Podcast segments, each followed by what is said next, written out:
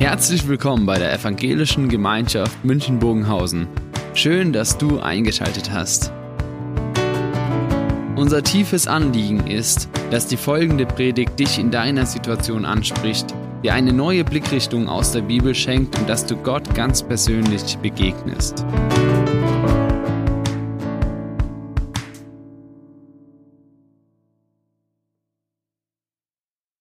Nichts wird wieder, wie es war. Mit diesem Satz überschreibt Tobias Feix einen Blogartikel im Internet und er beschreibt Kirche. Er beschreibt das Leben in der Kirche und ich darf meine Maske abnehmen, ist mir aufgefallen. Er beschreibt das Leben in der Kirche, das Gemeindeleben und er sagt, es wird nichts mehr bleiben, wie es ist. Viele spekulieren in diesen Zeiten ja über die Entwicklungen, was wird sich verändern, was bleibt, was nicht, was bleibt nicht, was wird sich tun in den nächsten Wochen, wie wird Corona sich auf unseren Alltag auswirken und auch auf Gemeinde letztlich. Es gibt aber das Phänomen, dass sich etwas verändert in der Gemeinde, was nie wieder so wird, wie es damals war, schon viel länger. In der Apostelgeschichte lesen wir von einer Gemeindesituation, die genau das erlebt hat. Da gab es eine Veränderung, die die Gemeinde so verändert hat, dass sie nie wieder so war wie davor. Ich lese aus Apostelgeschichte 6, Abvers 1. In dieser Zeit wuchs die Gemeinde stetig. Eines Tages beschwerden sich die Zugezogenen. Sie warfen den Einheimischen vor, ihre Witwen bei der täglichen Speisung zu übergehen. Daraufhin beriefen die Zwölf eine Versammlung aller Jünger ein und sagten, so geht das nicht. Wir können doch nicht die Verkündigung vernachlässigen um selbst an den Tischen das Essen auszuteilen. Brüder, wählt aus eurer Mitte sieben Männer aus. Sie sollen einen guten Ruf haben und vom Geist Gottes und von Weisheit erfüllt sein. Ihnen werden wir diese Aufgabe übertragen. Wir dagegen werden uns ganz dem Gebet und der Verkündigung widmen. Der Vorschlag fand die Zustimmung der Versammlung. Sie wählten Stephanus, einen Mann mit festem Glauben und erfüllt vom Heiligen Geist. Außerdem Philippus, Prochorus, Nikanor, Timon, Parmenas und Nikolaus aus Antiochia, der früher zum jüdischen Glauben übergetreten war. Diese sieben ließ man vor die Apostel treten, die beteten für sie und legten ihnen die Hände auf. Was hat sich komplett geändert in der Gemeinde? Was hat sich getan? Es war so, dass die Gemeinde einen Auslöser hatte, die Unzufriedenheit in der Situation. Unzufrieden waren ein paar Menschen, die gesagt haben, da, wird, da werden Menschen übersehen in unserer Gemeinde. Das kann nicht sein, dass wir diese Menschen übersehen. Die Witwen, die werden nicht beachtet. Und der, das Problem war auf der höchsten Ebene. Wir haben das gelesen, die höchste Ebene war quasi die zwölf Apostel, die Gemeindeleiter, die haben das Versäumnis hier zu verantworten. Und dann wird gesagt, genau die, die müssen jetzt hier was verändern. Und denen geben wir jetzt die Schuld, dass dieses Versäumnis aufgetreten ist. Das Versäumnis aber, das war nicht so, dass es einfach nur, weil, ja, wir hatten was anderes zu tun. Wir wissen, die Gemeinde wuchs ständig an. So heißt es ganz am Anfang, dass die Gemeinde ständig an, angewachsen ist in dieser Zeit. Und es kamen immer mehr Menschen dazu und immer mehr Menschen, das wissen wir, haben also auch die, die Bedürftigkeit gehabt, an dieser Essensausteilung. Gerade für die Armen und die Witwen, da gab es eben eine Versorgung, eine Grundversorgung, dass sie leben konnten. Und wenn die Gemeinde gewachsen ist, dann haben natürlich auch viel mehr Menschen dann dieses in Anspruch genommen, diese Hilfe. Und irgendwann war die Arbeit viel zu groß, viel zu Menschen waren, viel zu viele Menschen waren da und sie konnten dann nicht mehr eben hier helfen. Also die Situation für das Gemeindeleben war so, dass von außen kamen Menschen hinzu und haben etwas verändert. Die haben quasi diese ganzen Gemeindesituation verändert. Es war eben nicht so, dass die innere Veränderung, also ein innerer Gemeindeprozess, da hat es ein paar Gedanken gegeben, wie können wir Gemeinde neu gestalten, neu denken. Das gab es nicht. Es gab die Situation, dass von außen Menschen hinzugekommen sind und das hatte eben eine Folge, dass das Innere der Gemeinde eine Veränderung vornehmen musste. Das Äußere war der Grund dafür, dass im Inneren der Gemeinde Dinge sich ändern mussten.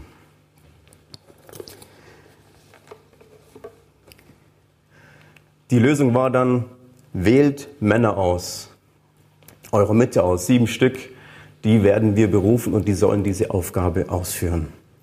Das war die Lösung. Und wenn wir hier reinschauen, was ähm, gemeint ist damit, dann müssen, dann müssen wir noch mal ein bisschen genauer hinschauen, weil eben wir denken als allererstes bei dieser Geschichte an Diakone, an Sozialarbeiter. Weil es geht ja um eine Witwenversorgung, um eine Essensausgabe. Tafel zum Beispiel. Ja, ähnlich könnte man sagen, okay, das ist sowas ähnliches wie die Tafel. Da wird Essen ausgegeben. Da brauchen wir Sozialarbeiter und dann ist das Problem gelöst. Das war aber damals gar nicht so. Die Gemeinde hatte viel tiefgreifendere Veränderungen vorgenommen, indem sie diese sieben Diakone eingesetzt haben. Das sieben Diakone, dieses Wort Diakon haben wir vom Luther her. Da gibt es eine Überschrift, die heißt die Einsetzung der sieben Diakone oder so ähnlich. Auf jeden Fall wird dieses Wort gebraucht. Im Text steht aber dieses Wort überhaupt nicht drin.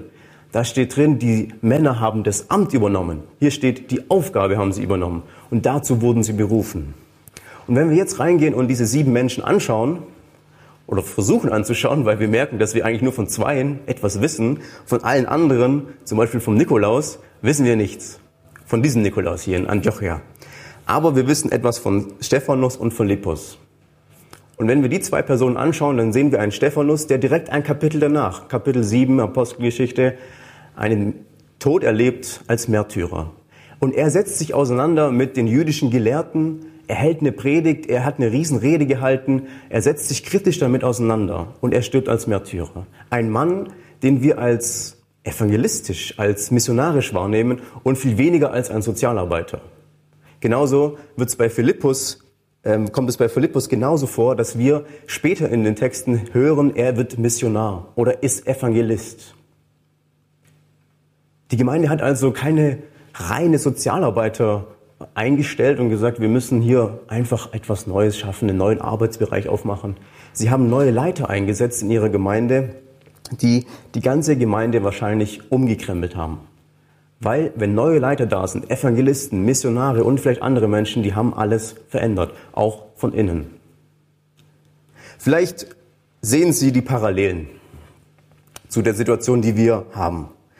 Gemeinde erlebt grundlegende Veränderungen. In den letzten Wochen und Monaten hat es jeder zu spüren bekommen, der sich am Gemeindeleben beteiligt. Ne? Wir wissen, hat sich in kürzester Zeit so viel verändert, wie wahrscheinlich noch nie jemand von uns erlebt hat. So viel auf einmal und so grundlegend. Ich glaube, die Parallelen sind offensichtlich. Die Corona-Krise hat uns enorm gezwungen, unser inneres Gemeindeleben zu verändern. Es war kein Prozess, den wir angestoßen haben, sondern es kam von außen dass der Prozess, das innere Gemeindeleben sich verändert hat. Angebote sind weggefallen, andere sind, äh, sind entstanden. Wir konnten jetzt, wir müssen andere Formate finden, wie wir Gemeinde leben können. Und jetzt ist vielleicht für den einen oder anderen die Hoffnung da, irgendwann können wir zurückkehren. Die Hoffnung ist vielleicht da, dass man sagt, irgendwann, dann können wir wieder zurück zum Alten. Wir freuen uns natürlich auf volle Gottesdienste, auf Feste, die wir feiern können, wo man wieder wirklich äh, hier zusammen sein kann, auf die alten Formate, auf die alten Formen, wie man Glaube und Gemeinde leben kann und das Gemeindeleben wieder so ist wie früher. Ja? Ich glaube, uns geht's so und mir geht's auch so, dass man da sich wieder nachsehnt. Und gleichzeitig ist man auch dankbar, glaube ich. Und viele Leute haben das gemerkt und auch uns gespiegelt, wie dankbar man ist, ja, und diese Zeit, dass wir neue Formate, neue Entwicklungen in der Gemeinde machen konnten. Tobias Falks sagte, nichts wird, wie es war. Was ist, wenn Gemeinde sich so verändert und unsere Gemeinde sich so verändert hat, dass wir nie wieder so werden, wie wir einmal waren? Ich glaube, das stimmt. Ich glaube, diesen Fokus, ähm, dieser stimmt, dass wir haben mittlerweile eine ganz andere Vorstellung von Gemeinde, weil sich so viel von außen verändert hat. Ich möchte mal den, diesen Fokus auf das digitale Angebot legen. Vor einem halben, dreiviertel Jahr gibt's, äh, hätten wir eine Frage, die ich jetzt gleich stelle, wahrscheinlich ähm, ja, noch gestellt, aber heute stellen wir diese Frage nicht mehr. Das ist eine Frage, die natürlich das digitale Angebot äh, in Frage stellt, vielleicht sogar. Hättet ihr die Frage vor einem halben Jahr, äh, wahrscheinlich hättet ihr, viele haben das, wahrscheinlich diese Frage gehabt. Brauchen wir digitales Angebot unserer Gemeinde? brauchen wir Online-Präsenz von unseren Gottesdiensten. Vor einem halben, dreiviertel Jahr hätte ich die Frage gestellt, wäre wahrscheinlich die Antwort gekommen, brauchen wir das wirklich? Ist es notwendig?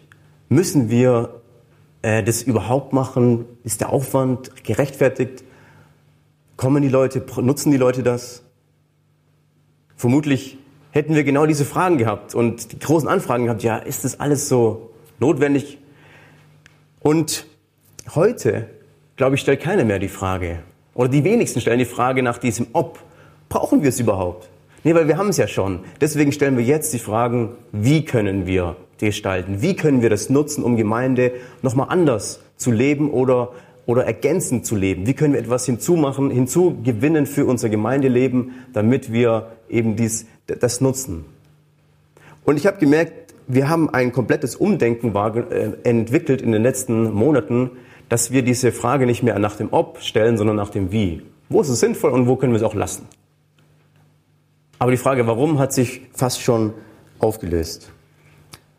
Und weil wir ein anderes Denken haben mittlerweile und weil wir anderen Zugänge haben zu dem Ganzen, denken wir jetzt anders über Gemeindeleben. Wir denken jetzt anders über Gottesdienste, weil auf einmal zu Hause auf dem Sofa Menschen sitzen, die diesem Gottesdienst jetzt folgen und Teil der Gemeinde sind. Sie fühlen sich dabei gemeinschaftlich und zu Hause erlebt man die Identifikation mit dieser Gemeinde. Das Ziel von dieser Gemeinde in in, ähm, in der Apostelgeschichte in Jerusalem war, dass sie dieses Amt schaffen, Ämter neu schaffen, damit Menschen erreicht werden.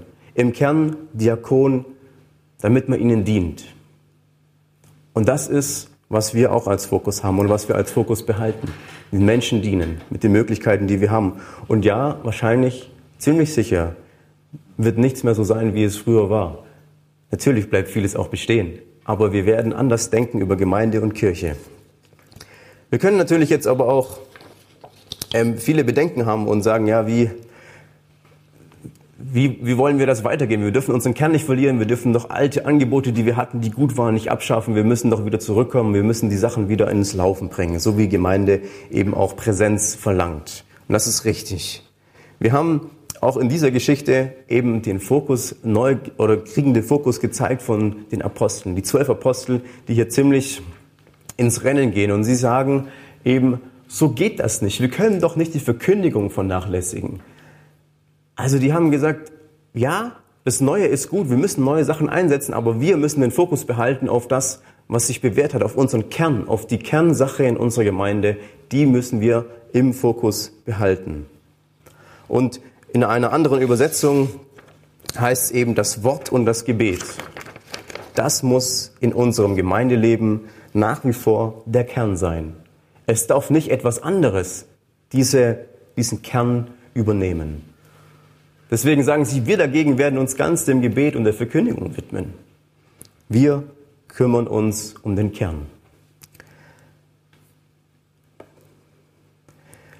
Diese Kernaufgabe, dass es die Gemeinden macht und dass sie es Gemeinde macht, die ist bei uns auch da. Wir sagen natürlich auch, wir müssen uns um den Kern kümmern. Wir müssen verkündigen, wir wollen das Wort pflegen. Und gleichzeitig hat uns die letzte Zeit gezeigt,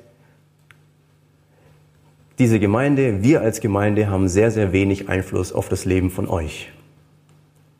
Wir haben gemerkt, wir haben weniger Übereinstimmung, wir können weniger Zeit mit euch verbringen als sonst. Wir nehmen weniger wahr, wir können weniger auf Angebote setzen wie früher, dass man gemeinschaftlich unterwegs ist, zusammen unterwegs ist. Man ist viel separierter.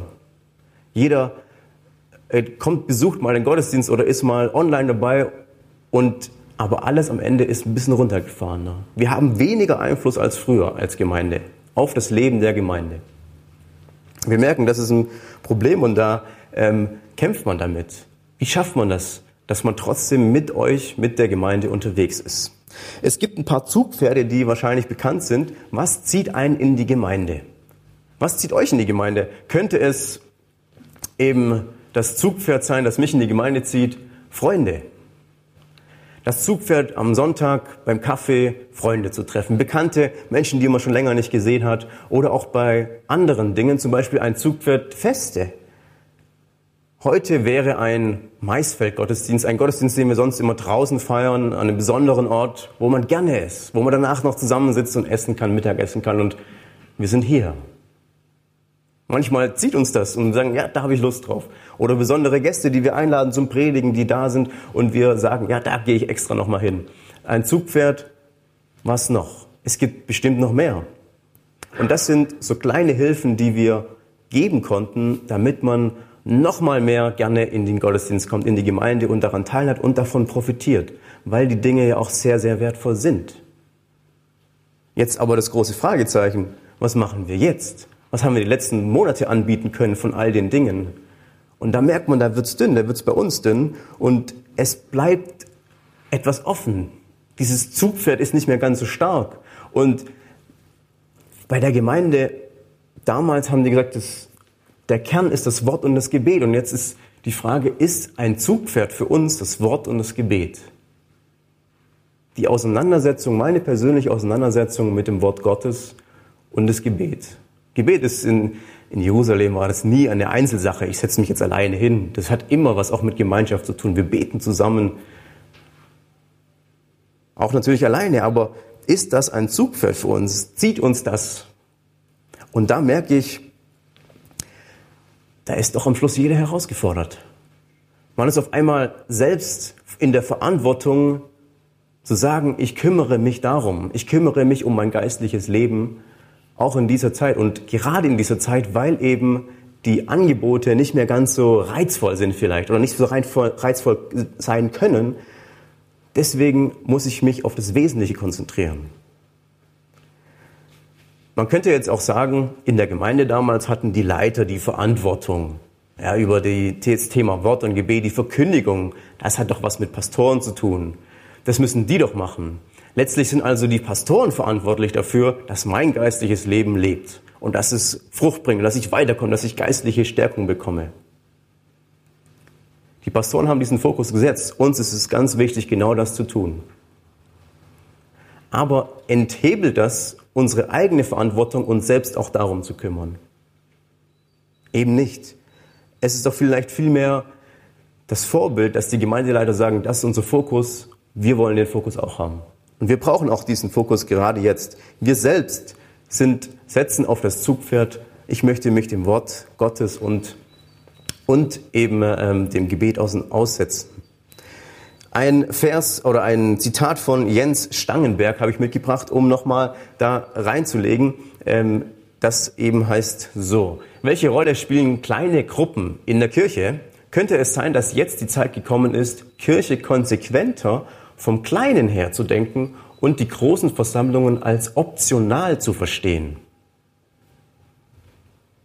Könnte es sein, dass wir vom Kleinen her denken müssen, von unserer Kernkompetenz, von dem, dass wir sagen, wir möchten in, in, in das investieren, unser geistliches Leben. Das hat was mit Kirche zu tun, mit Gemeindeleben und was mit uns persönlich, mit jedem Einzelnen. Und ich möchte die Ermutigung nochmal neu aussprechen und zu sagen, hier zum Beispiel werden die Kleingruppen im Fokus gesetzt. Das sind Orte, wo ich selber aktiv meinen Glauben gestalten kann. Viele machen das ja schon und das ist ganz toll zu sehen, wie da auch neue Formen entwickelt werden. Hybride Hauskreise mit einem Laptop nebendran, wo dann Leute dazugeschaltet sind. Das machen wir und das ist genau dieser Fokus, den wir immer wieder brauchen. Dass wir uns selbst unter das Wort Gottes begeben und aktiv dabei sind und nicht die Verantwortung abgeben an andere. In dieser Zeit schwierig, glaube ich, dass wir durch diese Reize, die uns manchmal helfen zu kommen, trotzdem dranbleiben und wachsen.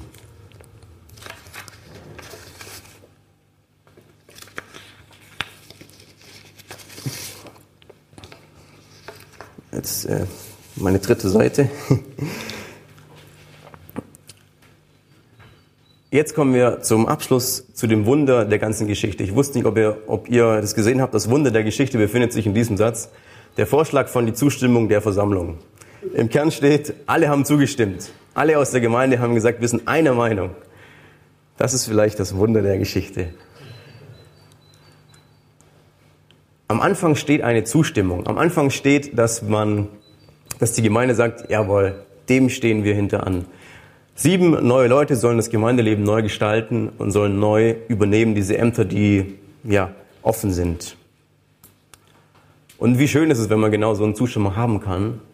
Aber wenn man genau hineinschaut in diese Gemeinde, dann merken wir, auch da verändert sich was.